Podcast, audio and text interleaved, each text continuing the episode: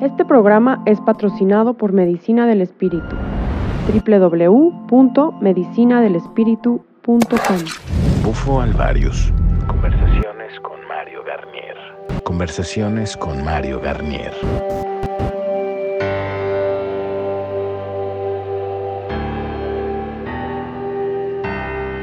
Iniciando esta semana un podcast más y muy contento. El día de hoy estamos otra vez transmitiendo desde la Ciudad de México. Eh, estoy con... Mm, ¿Qué tal? Beto Basilio. Y... Alejandra Name. Alejandra y Beto. Eh, decidí que iniciáramos otra vez eh, prender eh, la grabadora. Porque estamos empezando... Eh, estábamos teniendo una conversación muy importante donde Ale me estaba compartiendo su experiencia en el paso por el mundo de las medicinas y estábamos llegando a la conclusión de la importancia de hacerle saber a las personas del peligro del abuso del humano sobre otros humanos a través de la medicina. Y bueno, de eso vamos a estar platicando hoy y un poquito, no es el lado oscuro de la medicina, es el lado oscuro del humano usando la medicina. Ale. Sí, bueno, mucho, mucho gusto. La verdad es que hay muchas cosas que están sucediendo y han venido sucediendo ya desde hace pues un tiempo, que es el uso irresponsable de todas estas medicinas sagradas que hoy en día están de manera muy fácil al acceso de personas que han encontrado pues vías de hacer muchísimas cosas a través de ellas, ¿no? En mi experiencia lo que yo puedo compartir y con lo que yo me encontré pues fue personas que, que se aprovechan de la vulnerabilidad de, de, personas que asistimos a las ceremonias queriendo utilizar estas herramientas, estas medicinas para estar mejor, para tener un, un bienestar, un crecimiento, un autoconocimiento y que nos envuelven, nos envuelven en, en, muchos aspectos y me parece muy delicado porque nos envuelven en muchos aspectos desde el espiritual hasta el sexual. Así es, Beto.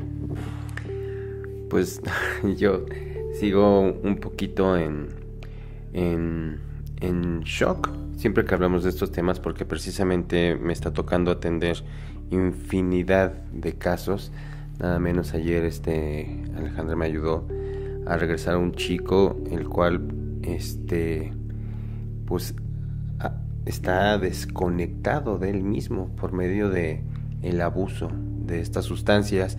Pero lo más lo más delicado aquí en el caso de, de, Ale o de las mujeres es, es eso que he visto como hay personas que se aprovechan para manipular y someter y esclavizar a las personas por medio de este grillete, de esta cadena espiritual donde este, simplemente dejan de ser seres humanos. Ale, ¿podrías compartirnos un poquito, así, no muy a detalle, pero un poquito tu historia para poder contextualizar lo que estás diciendo y de ahí poder este, hacer algunas reflexiones o alguna charla de esto? Sí, por supuesto. Eh, bueno, eh, el, el, asunto aquí fue que pues yo me empiezo a adentrar en un mundo completamente desconocido para mí y pues empiezo a darme cuenta que están sucediendo cosas que para mí eran totalmente nuevas y me voy encontrando que habemos muchas mujeres manipuladas, sobre todo en la parte espiritual y que estamos eh, en la inconsciencia de estar permitiendo cosas que en el fondo provocan mucho dolor y muchísimo sufrimiento porque empezamos a quedarnos calladas acerca de, procesos y cosas que, que, vamos viendo y vamos viviendo. Y pues la parte para mí más eh, dura fue poder reconocer que estaba completamente eh, inmersa en un mundo del que ya no hallaba yo cómo zafarme tanto emocional como energética y espiritualmente. Estamos específicamente hablando del mundo de la ayahuasca, ¿verdad? Eh...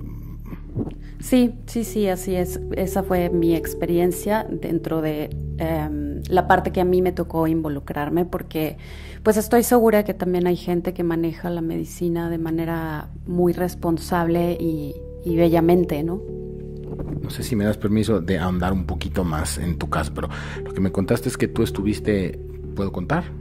Eh, tú fuiste a Perú buscando una dieta, buscando guía, buscando tu camino y al final terminaste perdida, eh, con una pareja. Un poquito, ¿podemos tocar ese tema?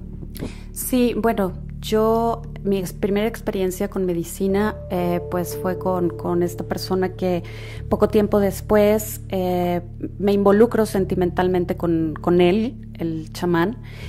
Y pues empieza a decirme que yo necesito ser sanada, que urgentemente necesito un crecimiento espiritual y más si quiero como seguir dentro de ese mundo, ¿no? que era como una regla básica que yo tenía que aprender el manejo de las plantas, que tenía que sanarme por completo porque toda mi energía estaba mal, porque yo había buscado otros caminos anteriormente de crecimiento espiritual, ¿no? Entonces eh, renuncio a mi trabajo, renuncio a toda mi vida, eh, me voy a seguirlo, me voy hasta Perú. En Perú, eh, pues al final ni, ni, terminé trabajando con ayahuasca, me dieron otra planta con la que estuve trabajando varios meses que después me entero que era una planta muy peligrosa, que es el famoso floripondio el TOE y cuando regreso de allá, de Perú, pues yo regreso muy mal, muy, muy mal, me siento completamente fuera de mí, me siento completamente desquiciada, en, ataques de paranoia, eh, mi mente no podía frenar como una especie de esquizofrenia, no podía yo levantarme de la cama, y claro, eh, se mezclaron aquí un montón de cosas eh, en cuestión emocional, sentimental y todo esto. Y de repente pues empiezo a darme cuenta que hay muchas personas alrededor de él que saben muchas situaciones, que han sabido de otras personas que también han estado involucradas con él eh, y, todo mundo callado, ¿no? O sea, yo, parte de mi gran sorpresa es que yo de repente dije, ¿en dónde me vine a meter? O sea, ¿por qué hay personas que están tapando todo esto y que están aquí metidas dándose cuenta de todo lo que está pasando y de repente pues simplemente me doy cuenta que estoy en un nudo de manipulación tremenda, ¿no? Y pues para mí fue muy fuerte, fue muy fuerte porque aparte yo estaba completamente desidentificada de mí misma, completamente confundida, con un montón de semillas en, en la mente sembradas eh, acerca de pues de todo, de, mi espiritualidad, de mi personalidad, este, y pues terminé completamente eh, desquiciada, deprimida, y pues apenas hasta hace muy, muy, muy poco tiempo que pude como despertar, estaba completamente desubicada de la realidad que estaba viviendo, totalmente desubicada de la realidad. ¿Y cómo regresaste? Pues la verdad es que Beto me, ayudó mucho, me ayudó mucho eh, y pues haciendo conciencia, tuve una experiencia de, sapo hace dos meses que fue muy fuerte. Eh, regresé de esa experiencia mm, pues mal, muy, muy mal. Y fue a raíz de que Beto me ayudó como a, mm, a, capitalizar toda esa experiencia y a poderla integrar que empecé a darme cuenta que desde que había yo tomado ayahuasca por primera vez había entrado como en una especie de sueño o de letargo del que del que no estaba realmente consciente, estaba totalmente despegada de la realidad. Ahora es importante también hacer notar que sí hay gente que está trabajando bien con el ayahuasca, con las plantas, pero hablábamos antes de iniciar esta, esta grabación de la importancia de la profanación de lo sagrado, ¿no? Sí, la verdad es que yo creo que es muy importante mencionarlo porque creo que existen herramientas muy, muy bellas y muy poderosas que nos pueden ayudar a crecer y a crecer bastante, que nos dan eh, pues una profundidad de autoconocimiento sin embargo, eh, también considero que esas herramientas primero hay que verdaderamente estudiarlas con mucho respeto también porque llegan a tener un alcance bastante fuerte y si primero no se tiene el verdadero conocimiento y el dominio y se utilizan sobre uno mismo, ¿no? Hasta que uno no ve em, la eficacia y pues los beneficios de esas herramientas sobre uno mismo para que puedan quedar integradas, es que en ese momento entonces podemos compartirlas hacia afuera, ¿no? Primero, em, de alguna manera cerciorarnos que eso está funcionando en, en, nosotros para después ir hacia afuera y poderles indicar el camino. Yo creo que nadie podemos llevar a alguien a donde no hemos ido. Claro, eso es súper, súper, súper importante. Por eso vemos este fenómeno de personas que, que de repente entran con herramientas tan poderosas como el sapo y, repito, se van a internet y se ponen a hacer círculos.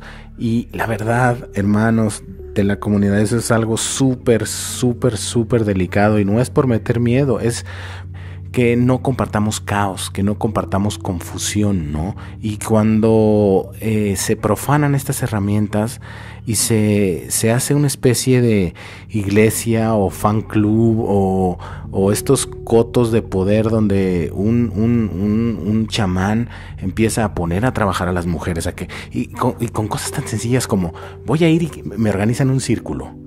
Y con cosas tan sencillas como eso, que es este, de alguna manera explotar los contactos de las personas. Y ahí es donde tú te puedes ir dando cuenta de, de, dónde viene la intención de quien te está sirviendo la medicina, ¿no?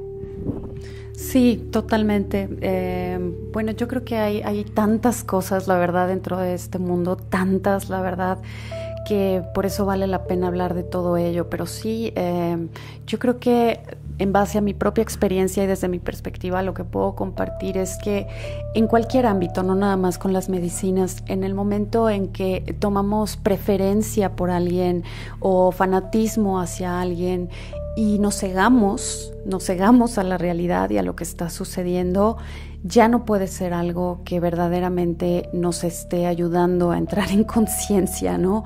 Y es increíble cómo sucede dentro de este mundo de las medicinas, eh, que, que, cuando no hay un respeto y no hay un, un uso adecuado y un buen manejo, es muy fácil que uno se confunda, muy, muy, muy fácil, creyendo que, que uno está sanando algo o creyendo que uno está llegando a no sé a dónde, la verdad, y lo único que está pasando es que estamos cayendo en un autoengaño de desensibilizarnos y de evadir la responsabilidad humana que tenemos, porque es, es, muy sencillo, yo lo vi a lo largo de este tiempo, ver cómo otras personas toman todos estos conceptos espirituales para no hacerse responsable de, pues, de la parte humana, ¿no? Claro, que es lo que tocábamos en el otro podcast. El hecho de tomar ayahuasca no te hace flojo, ¿no? O sea, tienes que hacer tu trabajo de humano, ¿no? Pero me, pareciera que eso lo vamos a guardar para una, para una siguiente charla, este, porque ese es otro tema largo e interesante. Ahorita eh, me gustaría entonces nada más entrar en las reflexiones, Beto, de, pues del peligro. Ahorita estaba ya dando un punto muy interesante que es cuando yo empiezo a decir, este es mi chamán de cabecera y nada más con él voy a tomar medicina porque nada más es el bueno, ahí hay algo apestoso. Pues sí, mira, es que la verdad es para mí es muy, muy difícil y complicado porque de hecho cuando vienen personas, por ejemplo, a buscarme, yo les he dicho, yo no las quiero ver más de una vez porque si no, la verdad es faltarle el respeto al proceso de vida humana de cada persona, ¿no?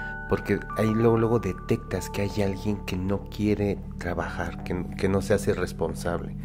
Pero independientemente de eso, eh, yo que he tenido la oportunidad de estar este, compartiendo con personas que me llegan con procesos atorados, la verdad es que en el caso de Ale me, funcionó o, me ayudó mucho a, a entender que efectivamente los chamanes están vaciando las mentes de las personas. Entonces cuando las están vaciando, están como despersonalizándose y están dejando de ser ellos. Y en ese momento de lo único que se agarran es de este hilo transparente llamado espiritualidad. Y eso lo único que hace es elevarte para irte de aquí sutilmente. Entonces es muy peligroso, es por eso importantísimo no eh, violentar de esa manera la mente, porque gracias a la mente es cómo podemos nosotros experimentar esta realidad, que esta existe. O sea, hay tantos conceptos y hay tantas este mitos acerca de qué es real y qué no, y yo le digo, pues abre los ojos, velo, siéntelo. O sea, ¿qué quieres ver o, cuál realidad estás buscando? Y, a partir de eso, hay muchas personas que se están confundiendo y para regresarlos ha sido, ha sido un, un, un tema. O sea, yo yo tengo muchos amigos, compañeros que comparten medicina y a mí se me hace una falta de respeto llevar a las personas a otro lado que no es este, porque en otro lado no puedes estar, este es el único. Y entonces es importante que, que entiendan que le estamos haciendo un daño al ser humano simplemente por desconectar la mente al no querer estar aquí. Sí, y al final yo me he estado poniendo a pensar mucho eso. Es, todo el mundo escucho que llega incluso en los círculos de medicina y dice, yo vengo a matar el ego. Yo vengo a, a reducirlo para que brote mi espíritu. Y eso, Beto, eso es algo que aparte sí hace el 5-meo de MT. Ok, ahora, es como es como, es como la heroína. O sea, la heroína, un opiáceo puede funcionar en un momento adecuado cuando hay una necesidad específica donde un paciente por dolor puede entrar en shock y morir. Entonces, venga, o sea, ponerle un opiáceo para que sobreviva a la situación, ¿no? Entonces, ¿es bueno o malo? Solo es, solo es una herramienta, ¿no? Entonces, es igual la medicina del sapo, la medicina de la ayahuasca, o sea, en momentos y situaciones específicas funciona. Pero el hecho y el enfoque de decir vengo a matar mi ego con esto es una cosa aberrante. Sí, fíjate que el otro día este eh, me llegó una imagen, no sé si te la compartí, o sea, como imagínate que eres futbolista, te lesionas y te operan. Entonces, inmediatamente después de la operación tienes que entrar a rehabilitación para entrar a, a la cancha lo más pronto posible porque a eso te dedicas, eres futbolista.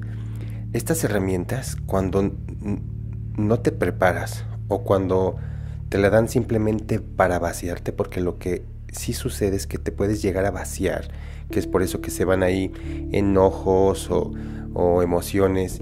Cuando te vacías y no entras en rehabilitación para empezar a llenar otra vez este, tus nuevas creencias, conceptos de ser humano, en, ese es el momento más peligroso y vulnerable de todas las personas, porque me han llegado casos de personas que se han vaciado tanto que de repente les llega una idea de que eh, nos pasaba con el chico, ¿no? Este, hay un chico que de repente este, creyó que le gustaban los hombres y entró en pánico porque sé, pues que realmente no me gustan.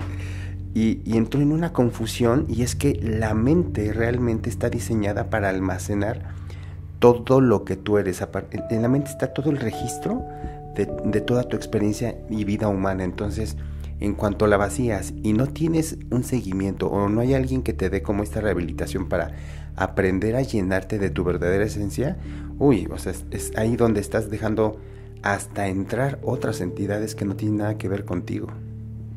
Así es, por eso la importancia de la integración y del no abuso de las medicinas. Y bueno, pues me gustaría concluir este podcast nada más haciendo mucha referencia a tener mucho cuidado en quién depositamos nuestro poder, ¿no? Porque eh, las medicinas eh, o las herramientas deben de ser para enseñarnos y empoderarnos, no para adorarlas. A mí me encanta contar esta historia que me, que me, que un, un viejo me lo dijo en el desierto que ni siquiera, ni siquiera consumía medicina pero él, él, era un él era un medio chamán ahí extraño. Y me decía em, yo veo estos muchachos ayahuasqueros que se la pasan adorando a la ayahuasca por ejemplo no y cantándole cancioncitos que la madrecita y que no sé qué no y me dice para mí es tan sencillo como tienes un desarmador que funciona muy bien verdad entonces ese desarmador, como te funciona muy bien, ya por eso le vas a hacer canciones y por eso lo vas a adorar, vas a adorar al desarmador. No. Y eso tendemos a hacer, ¿no? Como seres humanos, de depositar nuestro poder en la herramienta, de depositar nuestro poder en la persona que te lo está dando, incluso en, en, quien te está dando las rehabilitaciones y todo eso. O sea, no puede estar el poder ahí. No puede estar el poder ahí. Tiene que estar el poder en uno mismo. Y eso es lo más, más importante. Y ese, ese es el lado peligroso de las medicinas. No hacen daño en la cabeza. O sea, yo he visto a gente tomar de 80 años ayahuasca. Sé que no se han muerto. He visto gente que ha tomado muchísimo sapo. Sé que no se han muerto. O sea, entraremos en, algún otro momento eh, mezclas de abusos. Pero físicamente yo digo que no son tan peligrosas. Al menos en lo que conocemos hasta ahorita. Físicamente no lo son pero mal usadas. O sea, resumiendo, los peligros son perder tu poder. O sea, el primero es ese, ¿no? Segundo, poner tu voluntad y tu vida en manos de un humano que te la está dando. ¿Qué otro peligro verían ustedes? Pues yo también lo que consideraría, eh, bueno, los dos puntos que acabas de mencionar son fundamentales, pero también si tengo esta necesidad de estar volviendo y volviendo a una ceremonia, a, tomar ingesta de medicina, algo, algo no estoy entendiendo. Claro, ese es otro temaza, ¿no? O sea, eso de que dice, yo, yo, ya llevo 120 ayahuascas y no me he hecho adicto. O sea, suena muy extraño, ¿no? Y este, y yo no entiendo cómo alguien pudiera hacerse adicto a tomar ayahuasca es algo muy duro, tomar sapo es algo muy duro, y sin embargo el ser humano lo hace. O sea, nuestras capacidades son increíbles. Sí, y, volviendo un poquito al tema de que eh, qué más cosas pueden suceder. A mí una de las cosas que realmente me dan, eh, me preocupan un poco es el tema de las entidades. Pero ¿qué te parece si hacemos un podcast especial de las entidades? Porque esa es una charla larga. Nomás dinos cuál es, dinos cuál es el problema que tú ves y lo, y lo ahondamos en el siguiente podcast. Pues sí, bueno, básicamente lo que es un hecho, estas herramientas, este, así como la meditación, puedes agarrar y acceder y abrir un portal. Estas herramientas eh, son como llaves maestras que abren miles de puertas que si no estás listo y preparado, aguas.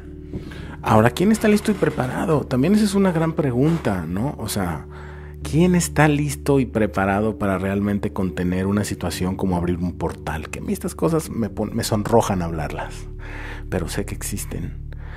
Sé que existen porque lo he experimentado, pero no lo puedo comprobar. Por lo tanto, por salud mental, lo dejo en el mundo de la fantasía. Pero bueno, hablando en este, en este asunto de estos mundos sutiles que no podemos ver, ¿quién sí está preparado para abrir un portal? Para cerrar un portal. ¿Quién? Es una interesante pregunta, ¿no?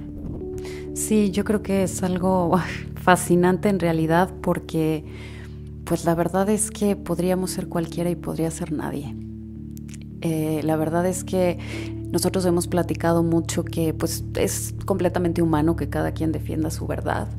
Y yo con lo primero que llegué cuando conocí a Beto fue a decirle cuál es la verdad, cuál es la realidad, porque ¿qué me hace en este momento a mí ahora no dudar de que todo aquello que yo experimenté en las medicinas y durante las medicinas sea realmente una fantasía o, u otra ilusión haciéndome creer que eso es la verdad?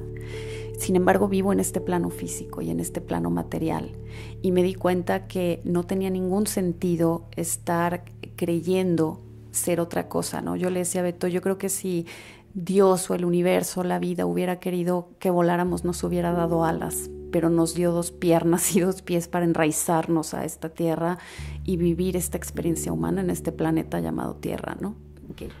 Así es. Y bueno, ya por último, y ya, de por último, sin por último no acabamos, pero este hay un detalle que yo sí quiero acotar yo he visto, estuve en una ceremonia de ayahuasca este fin de semana y vi a una señora, abuelita, tomarse sus medicinas y curarse de la asiática y se le deshincharon las piernas. O sea, de que es positivo, o sea, sí lo es. O sea, las, las herramientas bien usadas son una bendición. Mal usadas, ¿qué es lo que pasa? Quién se ahoga en su propio ¿Cómo es eso?